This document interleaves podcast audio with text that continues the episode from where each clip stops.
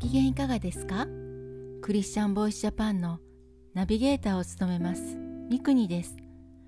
この番組はイエス・キリストを信じたクリスチャンがどのようにイエス・キリストに出会い信じるに至ったかまたクリスチャンとして人生を歩む中での奇跡や祝福を通して本当の神様を証言する番組です。さあいよいよシリーズ最終回。イエス・キリストを全国に伝え続ける編です。それではお聞きください。日本に帰ってからは多くのクリスチャンたちと一緒にイエス・キリストを伝え続けています。駅前でのプラカード伝道や各家々へパンフレットの個別配布をしたり学校の子どもたちにイエス・キリストのことを分かりやすく書いたパンフレットを配ったり車で聖書のメッセージをスピーカーで鳴らして回ったりまた看板が貼れそうなところの持ち主を訪ねて御言葉の書かれた看板を貼って回ったりしています。一人でも多くの人に聖書の御言葉に触れてもらいたいという気持ちと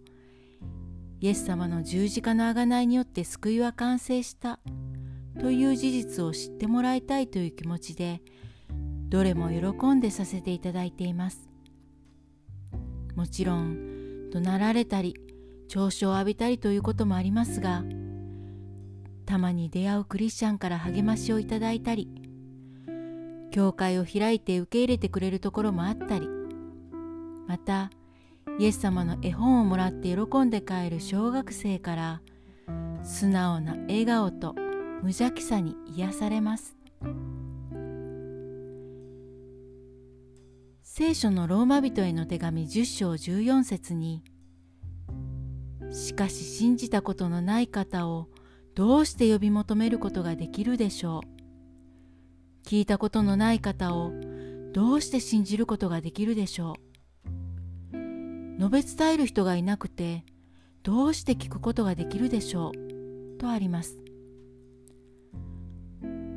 はじめは家族や新興宗教の人たちとは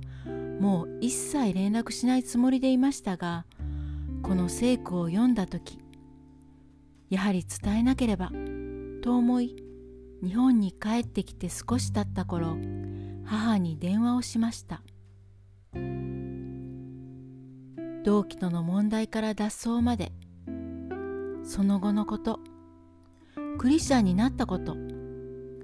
母の信じている教えは間違っているという事実。イエス・キリストが自分のために死んでくださったこと。そして誠の神様の計画は完璧であるということなどありのままをすべて正直に話しました。電話の向こうで母はずっと泣いていましたがとりあえず生きていてよかった。無事でよかった。この世の欲に溺れ悪い生活をしているのではなくてよかった。と喜んでくれはしたものの早く目を覚まして自分の間違いに気づいて帰ってきてほしいということを言われました。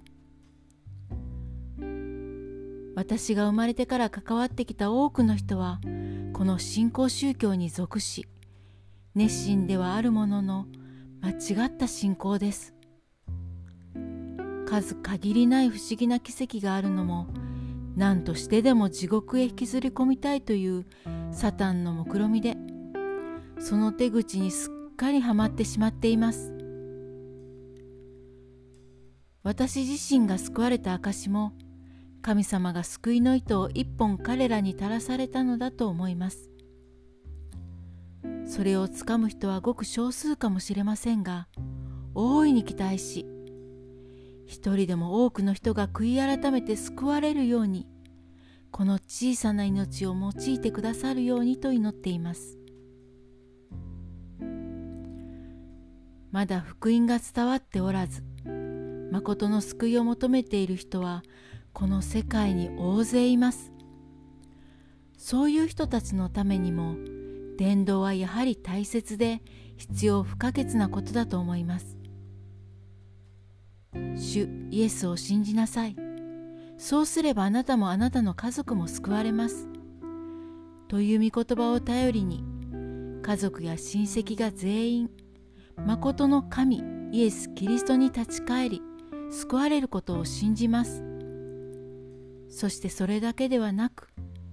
その信仰宗教全体また日本中にそして世界中にリバイバルが起きるように祈ります。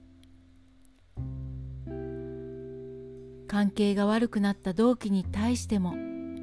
今は一切の恨みはなく彼のおかげで今のクリスチャンとしての自分がいるわけなのでむしろ感謝しています。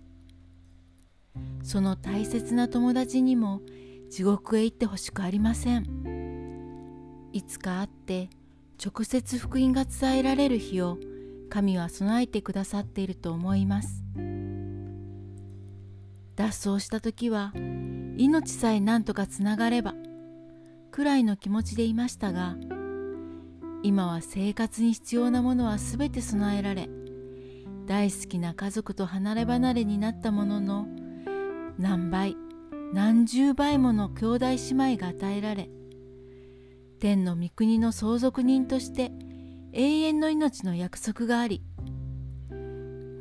最も良い知らせを伝えて回ることができるというこれほどありがたい大きな幸せはありません。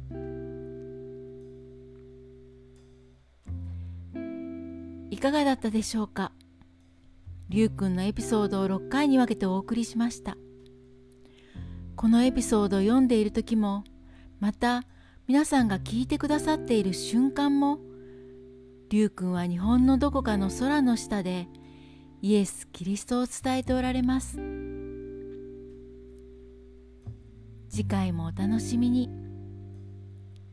聞いてくださるすべての人の上にイエス・キリストの祝福がありますように。